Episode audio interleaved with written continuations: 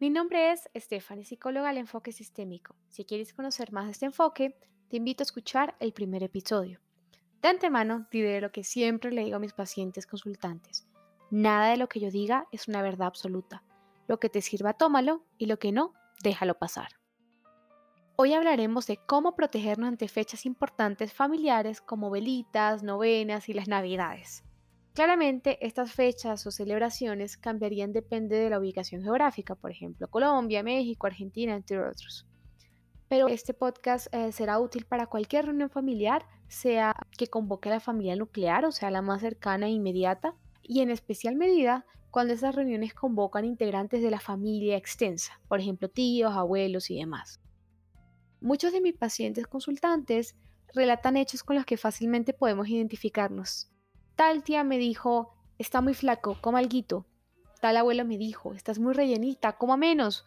Otro familiar diría, ¿y la novia? ¿Cuándo se casa? Se le va el tren. Y vemos cómo transitan narraciones humillantes, denigrantes, peyorativas y que en general resuenan con nuestras propias heridas. Entendemos que cada uno de nosotros tenemos temas sensibles que podrían afectarnos más que a otras personas. Para algunos es el tema del cuerpo, de la belleza, de la higiene, del dinero, del éxito, entre otros. Y por más que se disfrace de humor aquello que nos digan, pues fácilmente va a ser leído como ataque. Claro, esos ejemplos que les di anteriormente, pues esperaría que la mayoría nos ofenda, sin embargo hay mensajes mucho más sutiles que pueden hacer daño. Como por ejemplo, decirle a alguien que ha bajado de peso y se ve hermosa, se ve súper bien, pero no tenemos idea que para llegar ahí tuvo una enfermedad física una situación de salud mental frente a su relación con la comida que la llevó a eso. Y lo que parece ser un halago puede ser un gran detonante para muchos otros problemas. Y muchos pensarán, sus necesidades no son problema mío. ¿Pero por qué digo esto? Muchas veces nosotros mismos insertamos narrativas orientadas al mismo patrón, a hacer daño porque es humor, hacer daño sin querer queriendo porque no sabía, hacer daño porque pues así las familias bromean, hacer daño porque mm, eso es lo que las familias hacen. Entonces, un primer paso para el cambio, más que culpar a esa familia tóxica, es hacernos cargo de lo que nos corresponde, revisarnos constantemente, evaluar el impacto de lo que decimos y reparar en caso de que sea necesario. Si yo digo algo que me parece normal y esa persona cambia su cara se muestra incómoda. Así no sepamos por qué. Un acto compasivo es parar, revisar la situación y ver cómo puedo hacer que esa persona se sienta mejor, se sienta más cómoda. Acciones como un lo siento, un corregir lo que dije, un preguntar ¿todo bien? Un cambiar de tema momentáneamente y en otro momento a solas hablar sobre lo que pasó, entre otras más, sobre el inicio del cambio. Ahora bien, la mayoría de nuestras familias conllevan diferentes generaciones, por lo cual las narrativas privilegiadas suelen ser limitadas, anticuadas, conservadoras. Estas narraciones son lo que hemos aprendido desde muy pequeños. Nos brindan un marco de referencia, un sentido de lo que está bien y de lo que está mal. Ejemplo de temas que suelen salir en estas reuniones, matrimonio igualitario, adopción homoparental, eh, temas políticos, drogas, sexo extramarital, lo que es ser mujer, lo que es la masculinidad, entre infinitas más. Dichas historias, entre más tiempo las contamos, más las interiorizamos.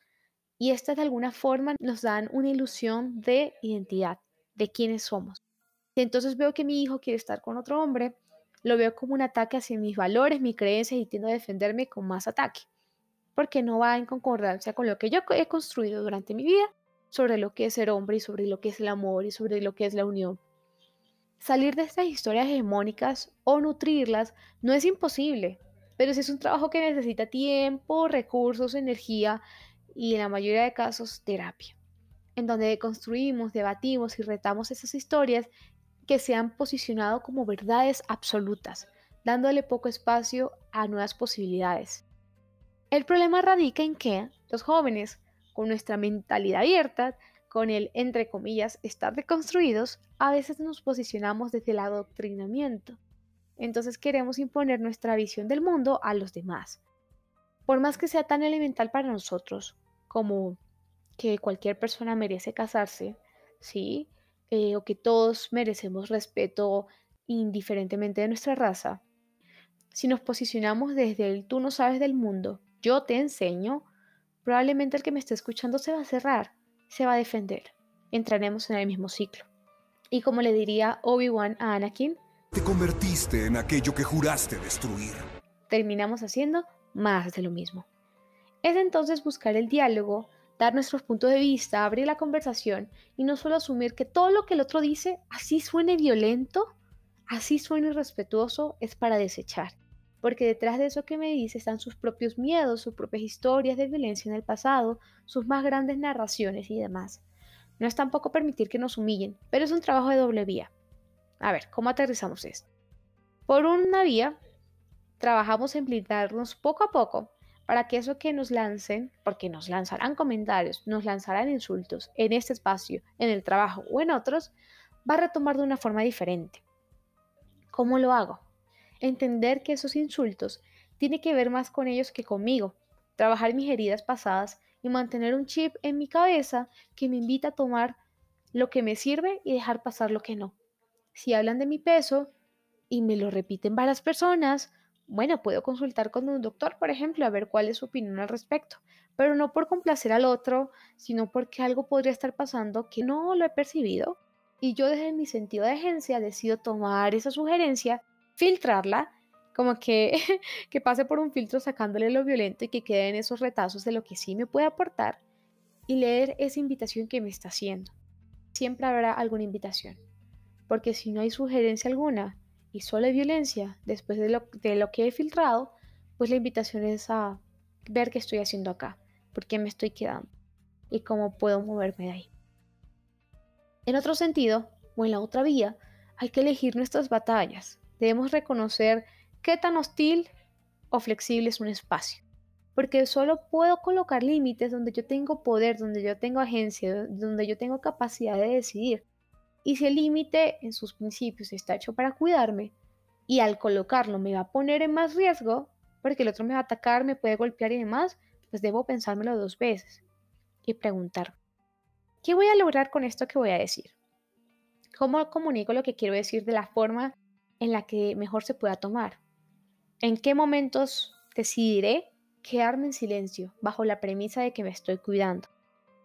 ¿Y cómo puedo estar más cómodo en este lugar. No sé, voy a estar con dos personas de las 30 que sí me caen bien, voy a evitar ciertos temas de conversación, voy a sonreír y a sentir en momentos donde responder es complejo y con mi propio ejemplo mostrar que las relaciones pueden ser diferentes, que uno puede ser compasivo, que uno puede hablar de otras cosas.